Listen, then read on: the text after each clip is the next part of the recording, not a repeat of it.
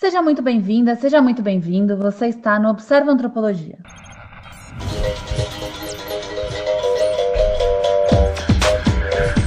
O podcast Observa Antropologia é uma iniciativa das pesquisadoras do Programa de Pós-Graduação em Antropologia da Universidade Federal da Paraíba, Camille Mate Freitas, Patrícia Pinheiro e Stephanie Saco, e nasce para difundir debates e pesquisas na área de ciências humanas, em especial na antropologia, indo além dos muros da academia.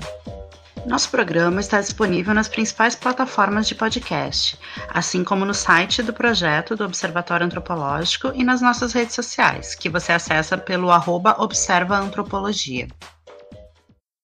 Eu sou Stephanie Saco e tenho o prazer de mediar mais uma conversa do nosso quadro Pílulas Antropológicas. Para quem ainda não sabe, o Pílulas é a sessão em que conversamos com especialistas das principais linhas de pesquisa do nosso programa de antropologia da UFPB sobre o nosso momento atual pandêmico. Nossa conversa de hoje será sobre saúde mental, do estudo desse tema na antropologia até o debate da saúde mental na pandemia. E para isso, eu convidei duas pessoas. A professora Sônia Maluf, que é da Universidade Federal de Santa Catarina, mas está como professora convidada aqui da UFPB desde o ano passado. E a Rafaela Porcari, que é minha colega de mestrado aqui na antropologia, além de docente no curso de terapia ocupacional da UFPB. Como seu campo de estudos é em saúde mental, ela vai me ajudar a entrevistar a Sônia, que é referência nesses estudos, além de muitos outros aqui no Brasil. Eu tive a sorte de cursar duas disciplinas do mestrado com a Sônia. E muito da minha forma de entender antropologia é inspirada nela. A responsabilidade de entrevistá-la é tanto que eu pedi um reforço para a Rafa.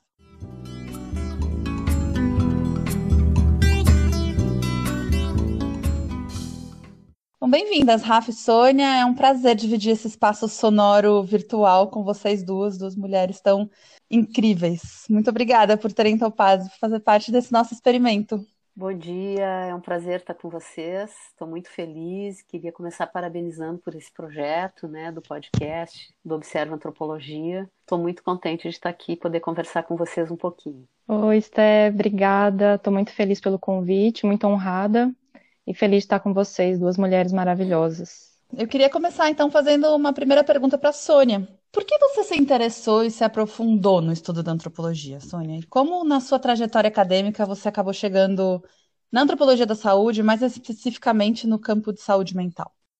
Bom, eu a minha formação em graduação foi em comunicação social, jornalismo, gráfico e audiovisual, né? E, e eu trabalhei muitos anos como jornalista, inclusive antes de me formar. Eu até demorei um pouco para me formar porque eu comecei a trabalhar já no primeiro ano de curso Trabalhei como, na, como freelancer, como se dizia na época, freela, né? Também na imprensa independente, alternativa, imprensa sindical.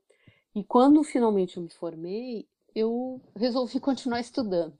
Né? Eu pensei, preciso estudar mais, quero estudar mais. Não queria trabalhar em grande mídia. E aí eu fui fazer mestrado e, e, a antropologia me atraía muito, né? Eu não conhecia muito, tinha lido poucas coisas, mas eu achava, tinha feito algumas disciplinas é, como aluno especial da curso 2, que chamava na época na URGS, das ciências sociais. Não me interessei muito por sociologia, mas antropologia, e eu resolvi tentar fazer mestrado em antropologia, fiz a seleção na UFSC, em Florianópolis, eu morava em Porto Alegre na época. Passei na seleção e fui fazer mestrado. E quando eu fui para lá, o meu projeto era sobre o Jornal Nacional, durante a ditadura.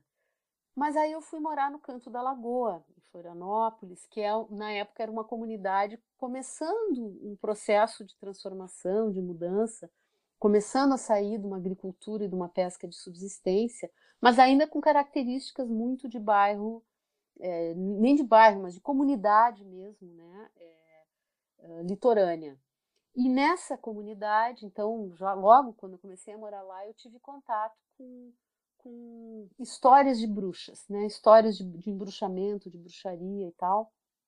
Me apaixonei pelo tema e fiz a minha dissertação sobre isso, uma dissertação sobre narrativas de bruxas e embruxamentos na, na, nessas comunidades do, do entorno da Lagoa da Conceição em Florianópolis, né, que depois foi publicada em livro, no livro chamado Encontros Noturnos, e ali eu trabalho, então, com, um pouco com narrativa, acho que é um dos primeiros trabalhos em antropologia da narrativa é, que foram feitos no Brasil, foi lá pelos anos 80 isso.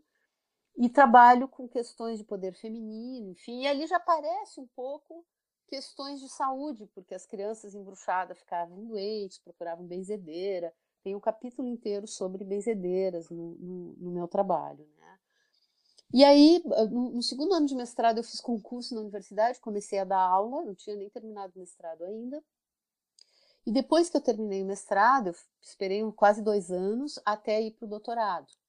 E aí, quando eu fui para o doutorado, eu estava interessada nesse universo das novas é, terapias e, e, e, esse universo né, do, do, das terapias alternativas, como chamava na época, e novas formas de espiritualidade no Brasil. E a minha tese de doutorado foi sobre isso. Eu fiquei entre 91 e 96 na França, estudando e fazendo a tese. Passei quase um, nove meses no Brasil fazendo a pesquisa de campo gravei muito material, muitas entrevistas. E ali eu já estava trabalhando, eu não chamava antropologia da saúde, eu chamava uma antropologia urbana é, que tomava questões de saúde, de terapia, de estilo de vida, subjetividade, espiritualidade como, como objeto de pesquisa e de análise, né? Mas na tese eu tenho alguns capítulos né, que falam de itinerário é, espiritual e terapêutico, de é, mecanismos do trabalho terapêutico e narrativas. Então, ali eu já estava adentrando mais ainda nesse campo é, da antropologia da saúde, né? E que no meu retorno, quando eu retornei do doutorado, eu fiquei um, período ainda dando aula no curso de comunicação social da UFSC, mas ainda me interessando por esses temas, e acabei chegando na saúde mental lá por 2005, 2005 2006, 2000. Eu trabalhava com o tema da subjetividade, fui fazer pós-doutorado na, na, Inglaterra, enfim. E quando eu retornei, eu entrei de cabeça num projeto com uma equipe grande que eu coordenava sobre é, saúde mental e gênero no Brasil, analisando, eh, fazendo pesquisa um pouco nessa interface entre, de um lado, as políticas públicas de saúde mental e saúde da mulher, e, de outro lado, é, as experiências sociais em torno de questões como depressão, pânico, e outras né, experiências é, no campo psiquiátrico, psicológico, enfim, com foco nos sujeitos, nas comunidades, nas populações que a gente estava pesquisando, né? Então, aí acabei chegando na saúde mental, que é um tema que eu tenho trabalhado desde lá. Legal, muito interessante escutar a sua trajetória e como ela não é linear, né? é, da comunicação, você foi chegando na antropologia e na antropologia se aprofundando dentro desse mundo da saúde mental. É, e isso me leva para a minha segunda pergunta, na verdade, para você.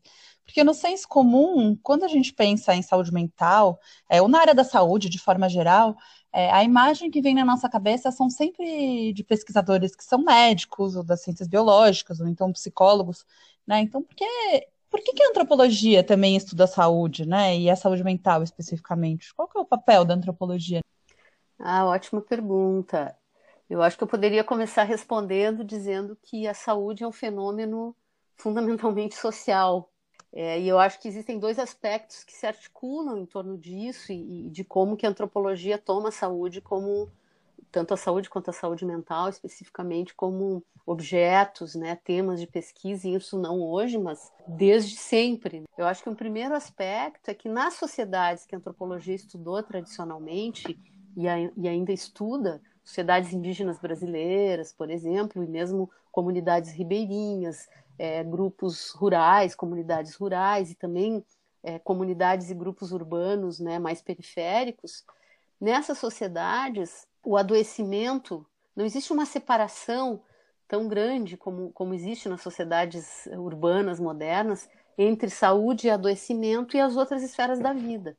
O adoecimento, a doença, é vista como um, como um problema coletivo e não apenas individual, e tudo está mais ou menos articulado. A própria ideia da doença ela está muito ligada a, aos modelos de, de cosmologia, a, a, organização política, as formas de parentesco, as relações de parentesco e familiares, a vida cotidiana, aos alimentos, né? E compreender isso, né? E, e, as próprias formas locais, tradicionais de tratar o adoecimento e o sofrimento de modo geral é alguma coisa que os antropólogos sempre trabalharam e procuraram entender. Então esse é um primeiro aspecto, né? o, o, fato de que saúde e doença não são esferas separadas do resto da, da vida né, nessas sociedades.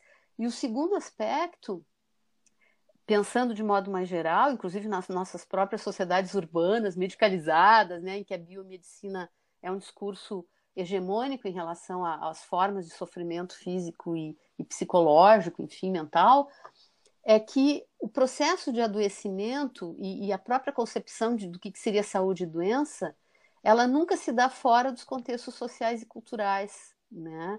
Então, mesmo que, se a gente for pensar, por exemplo, na tuberculose, mesmo que o agente que provoca a tuberculose seja o mesmo, bacilo de Koch, por exemplo, o modo como a tuberculose vai impactar diferentes populações, diferentes comunidades, é diferente também, né? Os instrumentos terapêuticos disponíveis vão ser diferentes, o modo como os doentes são tratados é, vai ser diferente e até o, a, as formas de desenvolvimento da doença vai acabar sendo diferente, como a gente está vendo em relação à Covid-19 neste momento. Um outro exemplo, né, que é um tema muito trabalhado na antropologia, é o parto, que nas sociedades ocidentais modernas é tomado como um fato biomédico, né, feito dentro dos hospitais, com médicos, médicas e enfermeiras, eventualmente através de uma cirurgia, que é a cesariana. Em outras sociedades, o parto é um fenômeno em que toda a comunidade está envolvida, principalmente as mulheres da comunidade, usando conhecimentos tradicionais, e, e, em alguns momentos os dois modos confluem eles não são totalmente excludentes. Por exemplo, houve projetos é, de, de, medicina, de, de, saúde pública no Brasil, que incorporaram as parteiras e as doulas, né, que são essas parteiras é, tradicionais, que têm um conhecimento tradicional, né, local, enfim, das comunidades, incorporaram elas na própria política é, de atendimento, de humanização do parto no Brasil. E no caso da, da chamada saúde mental, não é diferente. A abordagem antropológica propõe uma visão ampliada do que seria saúde mental, né? que inclui não só o sofrimento de um indivíduo, mas que pensa a saúde mental como eh, ligada aos modos de existência e à própria ideia de cidadania, né? Ter, um, ter a, a possibilidade né, de, de ter uma cidadania plena está muito ligada à ideia de saúde mental também no sentido mais amplo, que não só a antropologia tem pensado, mas a saúde coletiva no Brasil, o campo da saúde coletiva no Brasil de modo geral.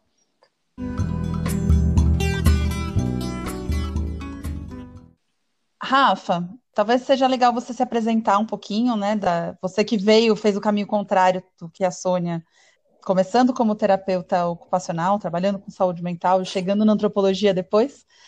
Talvez você apresente um pouquinho para a gente, para a gente continuar esse debate da saúde mental dentro da antropologia. Tá ótimo, Esther. Vou falar um pouquinho então da minha trajetória de, de enquanto terapeuta ocupacional ir para antropologia e começar a estudar saúde mental na antropologia. É, eu sou formada em terapia ocupacional é, pela Universidade Federal de São Paulo, que é uma profissão que ela lida com as ocupações humanas e com diversas dificuldades ou impedimentos que as pessoas possam ter para realizar essas ocupações ou atividades significativas. E aí o, o terapeuta ocupacional, ou, ou a TO, né, como a gente chama, ela vai atuar em diversos campos, no campo social, no campo da educação e no campo da saúde, com diversas perspectivas aí. A minha atuação era na saúde mental.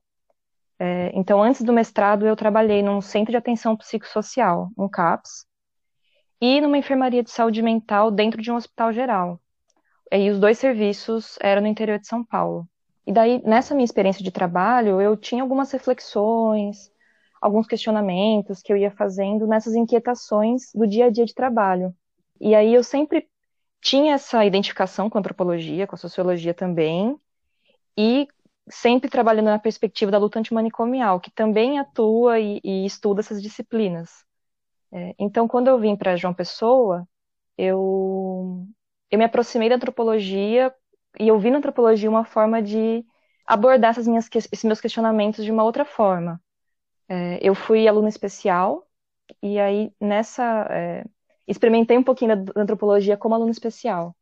E aí eu vi que a antropologia me ajudava a compreender a experiência dessas pessoas sob o ponto de vista das próprias pessoas. E a antropologia me ajudou também a perceber que, por mais que eu tivesse em diálogo, em escuta constante, diária no meu trabalho, a minha percepção e as minhas relações com esse outro, elas tinham o atravessamento de ser profissional de saúde, de estar enquanto trabalhador em uma instituição, de ser terapeuta.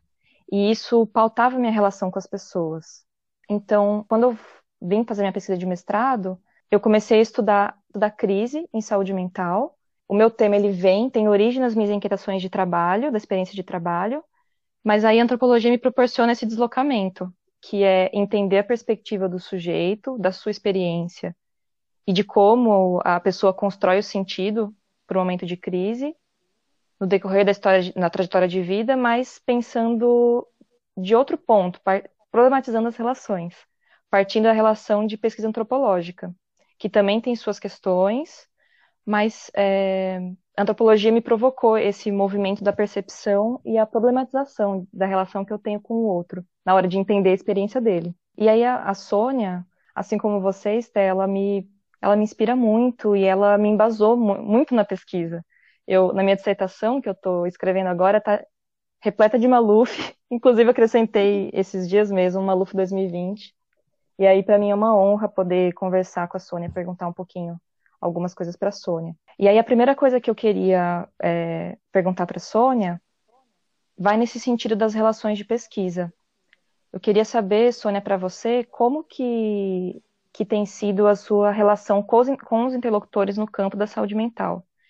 Se tem alguma é, especificidade desse campo na relação que estabelece entre a pesquisadora e a interlocutora. Então, essa, essa pergunta é muito importante, né? Porque Sim, eu acho que existem algumas especificidades e também dificuldades, né, que estão ligadas tanto ao local onde vai ser realizada a pesquisa, aos sujeitos que vão ser o foco da pesquisa, enfim. Então, por exemplo, quem está trabalhando com serviço da rede de saúde mental ou das redes, né, ou em instituições psiquiátricas, a gente sabe das dificuldades em se chegar, em conseguir acessar né, esses serviços, se aceita como pesquisadora, conseguir chegar nos profissionais. Apesar de que todas as vezes que eu trabalhei com profissionais, é, eles sempre, é, elas e eles, né, sempre estiveram muito dispostos a falar sobre as suas experiências, né, e, e os pacientes, os usuários, as pessoas que estão do lado de cá, né, da, do serviço, que são aqueles que são o alvo das políticas públicas e dos serviços, é, varia muito né, o, o, modo de chegar. Né? Por exemplo, a gente, a gente teve, eu coordenei muitas equipes, coordenei uma equipe com muitos, muitas pesquisas acontecendo ao mesmo tempo. Então havia pesquisas feitas em bairros populares junto a mulheres com diagnósticos de depressão, por exemplo. E a chegada nessas mulheres é, nos, nos trouxe uma experiência muito, muito particular e muito interessante, né? Tinha uma equipe de, de, de pessoas, de colegas, né, que, que participaram. Eu estava mais coordenando na retaguarda, mas as questões que elas trouxeram foram muito interessantes, porque quando elas chegaram em campo, as mulheres não queriam ser entrevistadas individualmente, elas queriam formar um grupo de mulheres e responder coletivamente. Isso é muito interessante porque isso rompe um pouco com uma certa ideia do, da visão tanto psiquiátrica quanto psicológica mais tradicional em relação ao, aos transtornos e ao sofrimento mental, psicológico, que é a individualização desse. Quando essas mulheres dizem, não, a gente concorda, mas a gente quer trabalhar em grupo, a gente quer responder em grupo, o que, que elas estão nos dizendo? Essas questões que vocês estão trazendo são muito mais coletivas do que individuais. Então, elas ali já estão rompendo com uma certa lógica do discurso da biomédica e, e, e, e psiquiatrizante, vamos dizer assim, do sofrimento mental, que é pensar apenas a partir do indivíduo. Então, isso foi um desafio para a gente, foi muito interessante, porque nos trouxe dados de campo interessantíssimos. Eu tive uma, uma doutoranda que hoje é colega de trabalho, Ana Paula Miriam de Andrade, ela esteve nessa pesquisa com as mulheres, junto com a Carmen Souza Torno, que, que é professora da UDESC, e a Marina Monteiro, que era também me orientando na época. E depois ela, a, a Ana Paula fez uma pesquisa com os sujeitos ex-internos de, de, hospitais psiquiátricos que uh, estavam tentando né, refazer sua vida na cidade, e que tinha um diagnóstico de esquizofrenia, de psicoses mais graves, enfim. E o grande desafio foi como tomar esses sujeitos que, no campo psi, né, são considerados quase como não sujeitos, no sentido de que teriam um discurso, uma fala incompreensível, teriam que ser contidos de forma medicamentosa, como trabalhar esses sujeitos como sujeitos da pesquisa antropológica. E foi muito interessante, ela até forjou uma categoria é, que hoje é até usada né, no, com quem está pesquisando no campo da, da antropologia da saúde mental, que é a categoria de experientes né? Ela, ela não, ela atribuiu a esses sujeitos de pesquisa essa ideia de que são sujeitos experientes, porque eles viveram e vivem a experiência tanto do adoecimento quanto a experiência de reconstruir suas vidas e suas subjetividades, apesar do diagnóstico né, de psicótico. Então é interessante porque foi um desafio, foi um desafio fazer essa pesquisa né, e essas pesquisas nesse campo, e o exercício permanente de conseguir não ser capturado por, pelo conjunto do discurso biomédico que é hegemônico nesse campo, né? Que é a individualização do sofrimento mental, que é uma perspectiva hoje bastante medicalizante. Então, há uma lógica manicomial anterior, que agora está retornando, infelizmente, né? Mas há uma lógica manicomial anterior, em que os pacientes mais graves eram internados e permaneciam o resto da vida dentro de um hospital psiquiátrico. E uma lógica da reforma psiquiátrica brasileira que em muitos momentos esteve muito fundamentada na questão dos medicamentos e ainda individualizante, não, não como um todo, porque há toda uma discussão sobre atendimento comunitário, por exemplo, que eu acho muito interessante, e outras experiências da rede psicossocial que são muito interessantes também, a antropologia vem com essa perspectiva de pensar de modo social, os modos sociais do sofrimento, os modos sociais de lidar com ele, de, de ver o quanto uma determinada, um determinado diagnóstico acaba atingindo uma coletividade maior. As pessoas falam epidemia de depressão no século XXI, né? Bom, se existe numa extensão tão larga é porque há questões sociais importantes que precisam ser abordadas para se entender aquele sofrimento individual naquela pessoa singular, que vai se desdobrar de uma maneira singular, sim, mas que tem é, fatores sociais, culturais, que são muito importantes e que, se não forem levados em consideração, o que, que vai acontecer, por exemplo, com uma mulher que chega com uma queixa numa unidade básica de saúde, uma mulher que sofre violência doméstica, que, que sustenta a casa, tem dois, três empregos, sofre assédio no trabalho, é, perdeu um filho na, na, na, guerra às drogas, né? A polícia entrou lá, matou, o, o narcotráfico, enfim. Então ela tem um conjunto de sofrimento, ela tem um sofrimento por toda a situação dela, e aí ela vai, traz as suas queixas e ela é medicamentalizada, ela sai com um enorme do, do receituário, mas as questões de fundo não foram resolvidas. E é muito interessante que no, nos trabalhos que a gente fez, a gente percebeu essas duas lógicas. Uma coisa que, que eu chamei de fisiológica, muito fundamentada numa visão é, biologicista e medicalizante do sofrimento psicológico, do sofrimento em geral, não só psicológico, porque é físico, é psicológico, mas é físico também. É uma perturbação que atinge o todo da pessoa e o discurso dessas mulheres e desses sujeitos de pesquisa que vão falar em questões muito mais de ordem social, que eu chamei de, de uma sociológica do, do, dos saberes locais sobre o sofrimento, né? E tudo isso a antropologia acaba levando em consideração. Sônia, muitos pontos interessantes que você que você trouxe. Acho que daria para a gente conversar cada um deles por muito tempo. Mas o que eu queria perguntar agora para você é mais no sentido do pesquisador agora, aproximar um pouquinho sobre a pesquisadora, o pesquisador. Porque eu tenho visto que você tem participado de muitas lives, é, eu tenho lido vários artigos seus, textos seus, e mesmo quando a gente tinha aula é, com você no mestrado, que foi antes da pandemia, é, já dá para perceber o volume de coisas que, que você faz e lida enquanto pesquisador, enquanto docente. E agora eu queria que você comentasse um pouco sobre a sua saúde mental, sobre a saúde mental da pesquisadora.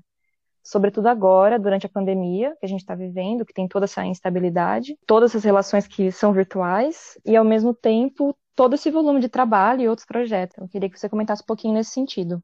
Obrigada pela pergunta. Realmente, eu estou aposentada, né? Me aposentei da Universidade Federal de Santa Catarina depois de 32, 33 anos de trabalho lá como docente, mas continuo como voluntária e aqui na UFPB como professora visitante, né? Estou fazendo dois anos agora. Então, realmente, eu me aposentei, mas eu continuo trabalhando tanto ou mais do que, do que antes da aposentadoria. E é incrível, porque agora, durante a pandemia, que eu achei bom, agora eu vou desfrutar um pouco, vou ficar isolada, vou poder ler muitos livros que faz tempo que eu não consigo ler, romances e tal, ver os filmes, me atualizar um pouco, descansar, ficar na rede. Eu estou trabalhando muito, e não só eu, meus colegas, minhas colegas, todo mundo comentando que está trabalhando muito, o volume de trabalho cresceu muito, tanto porque, bom, a gente agora tem que uh, chegar nas tecnologias e compreender como dar uma aula remota, como disponibilizar, como orientar remotamente, como fazer pesquisa remotamente, elaborar sobre isso. E, ao mesmo tempo, como cientistas sociais e como pessoas da área de humanas, quando um fenômeno como um evento como a pandemia acontece, é impossível a gente não se mobilizar para tentar entender, para mobilizar os instrumentos que a gente tem metodológicos, teóricos, conceituais, eh, pesquisas anteriores, para tentar entender e dimensionar esse, esse evento, né? Esse evento que é um evento coletivo, global, mundial e que, e que atinge a gente e os nossos sujeitos de pesquisa. Então, eu estou muito envolvida com tudo isso, trabalhando muito e começando agora a ter o cuidado para começar a recuar um pouco, né? Dizer alguns nãos, porque, claro, quando a gente está há tantos anos trabalhando com determinados assuntos, acabam acontecendo muitos convites, banca, é, palestra, aula inaugural, acabei de dar duas, três, né? Então, assim, é, é muita coisa. Então, e mais o trabalho doméstico, eu tenho uma filha adolescente que também está tentando se equilibrar nesse novo momento, né, entre aulas remotas, provas remotas, isolamento, tá muita tela, né? A gente fica insistindo, não, sai um pouco da tela e tal. Então, às vezes, dá um certo estresse e também medo, né? Medo e preocupação. Eu tenho uma mãe idosa que tem 94 anos, que mora em outra cidade, né, em Florianópolis. Então, minhas irmãs, minha, minha família, meus amigos.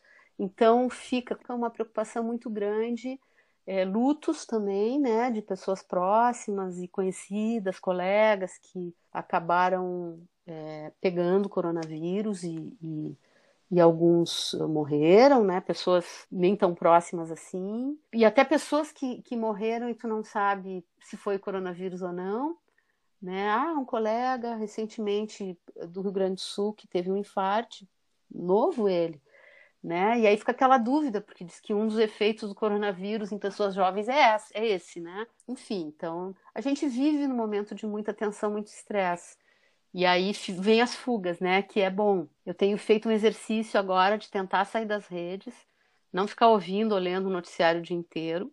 E, e uma vez por dia já basta fazer exercício dentro de casa, uns alongamentos, dar umas caminhadas dentro de casa, corrida parada. E, e é isso, é tentar realmente manter um, um, conjunto de hábitos que nos tirem desse estresse, né? E não trabalhar tanto também é o meu meu plano de consumo, assim, meu projeto para os próximos tempos é reduzir um pouco o volume de trabalho. E eu e a Rafa aqui te dando mais trabalho, né, Sônia? Gravando podcast, convidando para a banca.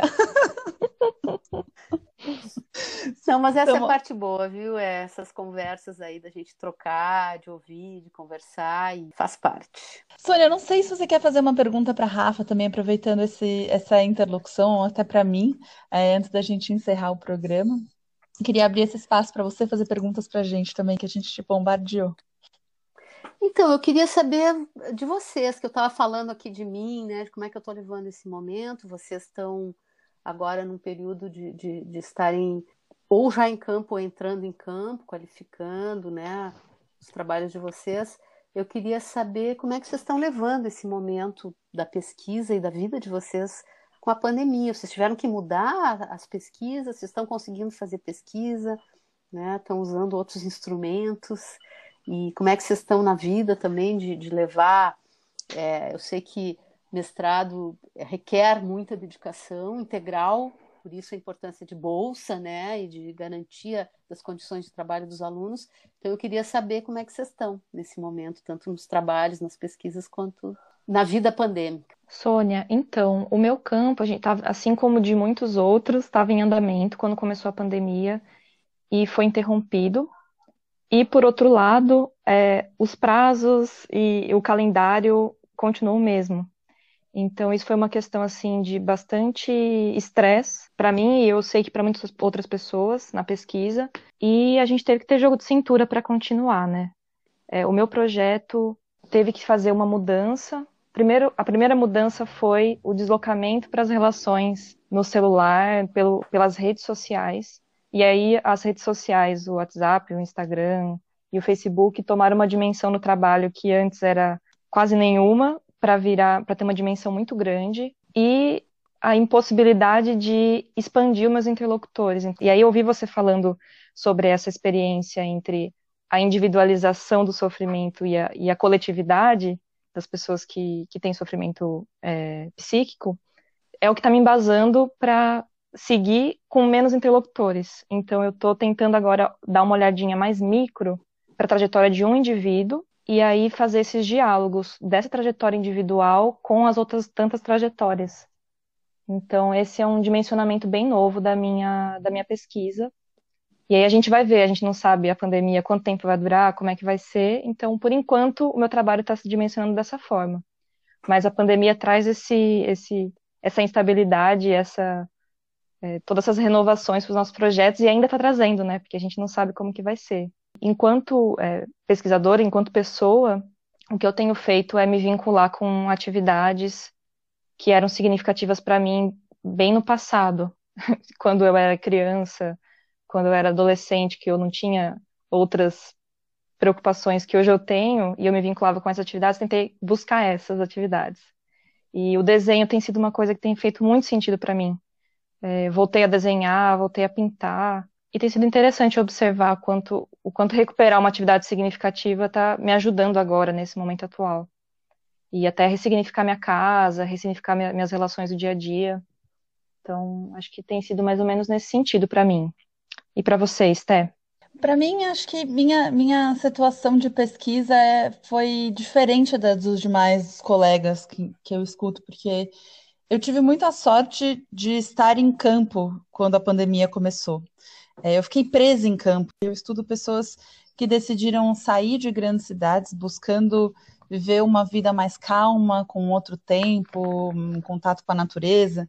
Então eu me vi, enquanto o mundo estava em pânico, eu me vi na casa de uma pessoa, num lugar maravilhoso, comendo comida orgânica, é, com a incerteza de quando eu ia conseguir voltar para casa mas ao mesmo tempo me deu uma perspectiva, uma perspectiva nova para a pesquisa, né? Que é olhar em como existem outras formas de vida que não a que é, eu estava acostumada, né, vindo de São Paulo, enfim, de estar trabalhando, trabalhando muito, né, é, esse estresse, né, toda essa, toda essa, essa onda, essa pandemia de depressão, né, que acho que estava em volta de mim o tempo todo quando eu estava em São Paulo. Então, tá em campo ali é, me mostrou que existem outras formas de vida possíveis que talvez sejam até mais saudáveis, né? Principalmente quando a gente pensa em, em tempos de pandemia como esse. A pandemia me trouxe um outro olhar para a pesquisa, né? Em trabalhá-la, trabalhar essas mudanças de vida, essas transições de vida, como possibilidades de habitar esse mundo de uma forma diferente. Eu consegui voltar para Paraíba, no final das contas, não sabia que a pandemia ia durar tanto, mas voltei em meados de abril e desde que eu cheguei de volta para casa, eu tenho me enfiado em um monte de projeto, curso, é, talvez essa ansiedade de ficar em casa o dia inteiro, eu moro só, tenha me levado a trabalhar demais. Então agora eu estou nesse momento também de respirar fundo, entender quais são os projetos que eu criei, que eu gosto mais, como o podcast, que eu adoro, para focar nesses projetos e não me afogar em trabalho, né? Terminar me afogando em trabalho como eu me afogava antes quando eu estava em São Paulo, agora que eu estou aqui, né? Sônia e Rafa, mais uma vez, muito obrigada pelo bate-papo e por todas as reflexões que a gente teve nesses 40 minutos de conversa.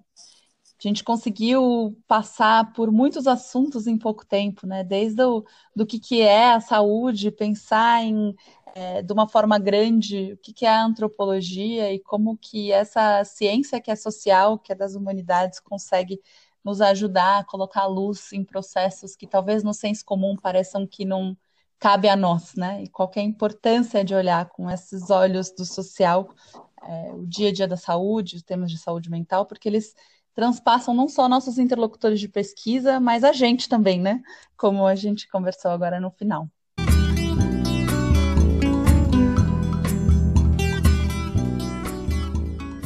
A gente sempre finaliza o programa pedindo para que as convidadas deem uma dica é, para que o ouvinte possa entender ou então passar por esse momento peculiar que a gente está vivendo de uma forma mais leve, que pode ser leitura, música, redes sociais, filmes, enfim, que vocês acharem que seja interessante trazer para o mundo. Então, queria começar com você, Sônia. Qual é a sua dica para os nossos ouvintes, nossos ouvintes? Bom, como eu falei, eu tenho feito um exercício para tentar sair das redes e não ficar ouvindo ou lendo o noticiário o dia inteiro, né? E aí eu tenho tentado ler livros no meu tempo livre, né? Que eu não estou fazendo outras coisas, não estou com a minha filha, não estou conversando dentro de casa ou trabalho doméstico. Eu sugiro ler romances, assim, né? Reler o Garcia Marques, do Amor nos Tempos do Cólera, ou dos Cem Anos de Solidão, ou a Chimamanda Ngozi Adichie. Eu gosto muito do Hibisco Rosso roxo, desculpa, é uma boa pedida, né? Olhei aqueles livros que ficaram esperando, que a gente nunca tinha tempo de ler. E eu, nesse momento, além do que eu sou obrigada a ler para o trabalho, aulas, artigos, que eu estou escrevendo palestras, enfim, eu estou quase finalizando uma das biografias, que são várias, né? Do, do, do filósofo Nietzsche, do Friedrich Nietzsche, escrita pela Supridor chama Eu Sou Dinamite. E eu estou gostando muito, né? E eu acho que é preciso momentos de escape. Leiam os livros e leiam os livros que vocês tiverem interesse em ler. Legal, obrigada. Rafa, qual é a tua dica? Então, eu queria indicar uma rede social que, para quem se interessa pelo tema da saúde mental, que é arroba que é do projeto de extensão que eu participo, que chama Loucura e Cidadania. E para ajudar nesse momento de isolamento, eu queria indicar um audiolivro que chama 100 Dias Entre o Céu e o Mar, do Amir Klink. Ele está disponível no podcast da Companhia das Letras. É muito gostoso de ouvir, e é o próprio Amir Klink que, que narra é, o livro dele. E ele é bastante descontraído, e é muito interessante assim, ver a, viagem dele e como ele escolheu e como ele construiu esse isolamento dele entre o céu e o mar. É muito bacana o livro mesmo. É muito legal mesmo. Eu segui essa dica da Rafa já, ouvi o audiolivro e também recomendo. É...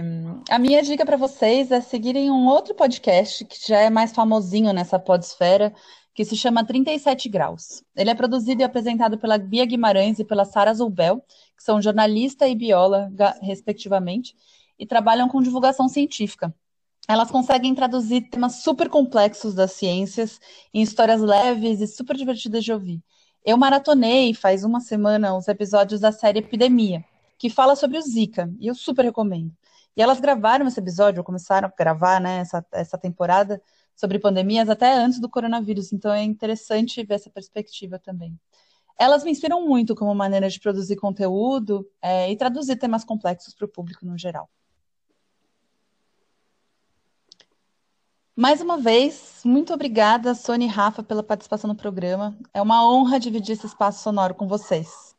Obrigada também, gostei muito da conversa com vocês. Foi um momento muito legal de descontração também, de reflexões mais das coisas que a gente tem pensado, né? E obrigada por proporcionarem isso. Obrigada, Esté, Sônia. Foi ótimo conversar com vocês. E eu tô morrendo de saudade. Espero em breve poder ver vocês pessoalmente. Eu também. Eu conversei com a Sônia Maluf, docente da UFSC e professora visitante aqui da UFPB, e com a Rafa Porcari, docente na terapia ocupacional na UFPB também e minha colega de mestrado em antropologia nessa mesma universidade. Como de costume, eu vou deixar os links das indicações que a gente deu durante o programa na descrição é, e espero encontrar com vocês logo. Um abraço.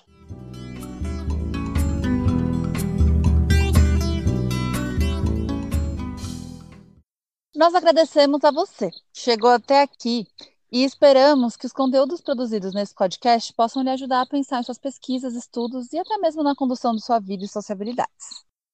Se esse podcast te provocou em alguma medida com dúvidas, sugestões, críticas e necessidade de aprofundamento, nos procure no nosso Instagram, o arroba Observa Antropologia, e vamos continuar esse debate por lá. Até a próxima! A produção é das pesquisadoras Stephanie Saco, Camila Yumati Freitas e Patrícia Pinheiro. A edição é de Glauco Machado e de Tiago Oliveira.